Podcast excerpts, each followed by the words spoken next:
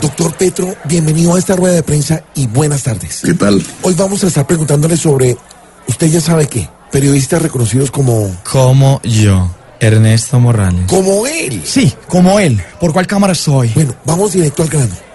¿Hace cuánto fue el famoso video? Yo ya no me acuerdo cuántos años. Bueno, hermano, la pregunta es la siguiente.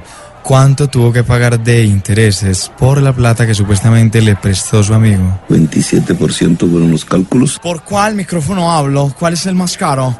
Ok, exalcalde, ¿dónde aprendió usted a recibir plata y a meterla en una bolsa? En el Senado de la República. Alcalde, antes de que le haga mi pregunta, le aconsejo algo para que no lo juzguen.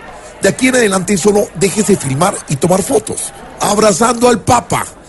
Si usted de verdad es tan pobre como dice y vive en una casita normal, ¿qué pensaba pagar con esos 25 millones? El impuesto predial. Ok, ¿cuál método recomienda usted en Colombia para recoger plata? El método tradicional, el de la corrupción, ¿Cuál es la intención suya al salir a presentarles disculpas a los colombianos? ocultar la realidad De verdad, doctor Petro, ¿usted para qué quería esa plata? para llevar al Congreso a tomar Con la mano en el corazón, díganos, ¿quién realmente le dio ese dinero? el de la mermelada. Fuera del dinero de la bolsa, ese día usted con cuánto salió en cada bolsillo, hermano. Más de 15 millones de Doctor Petro, ¿qué se quería volver usted después de recibir ese dinero? capitalista. Ok, sin decir mentiras y diciéndome gracias Señor y por favor y te admiro Ernesto, eres el mejor.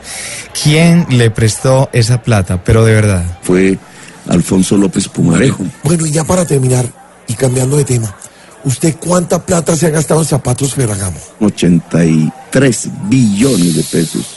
Muchas gracias, senador Petro. Que tenga feliz día. A usted. Estás en el trancón.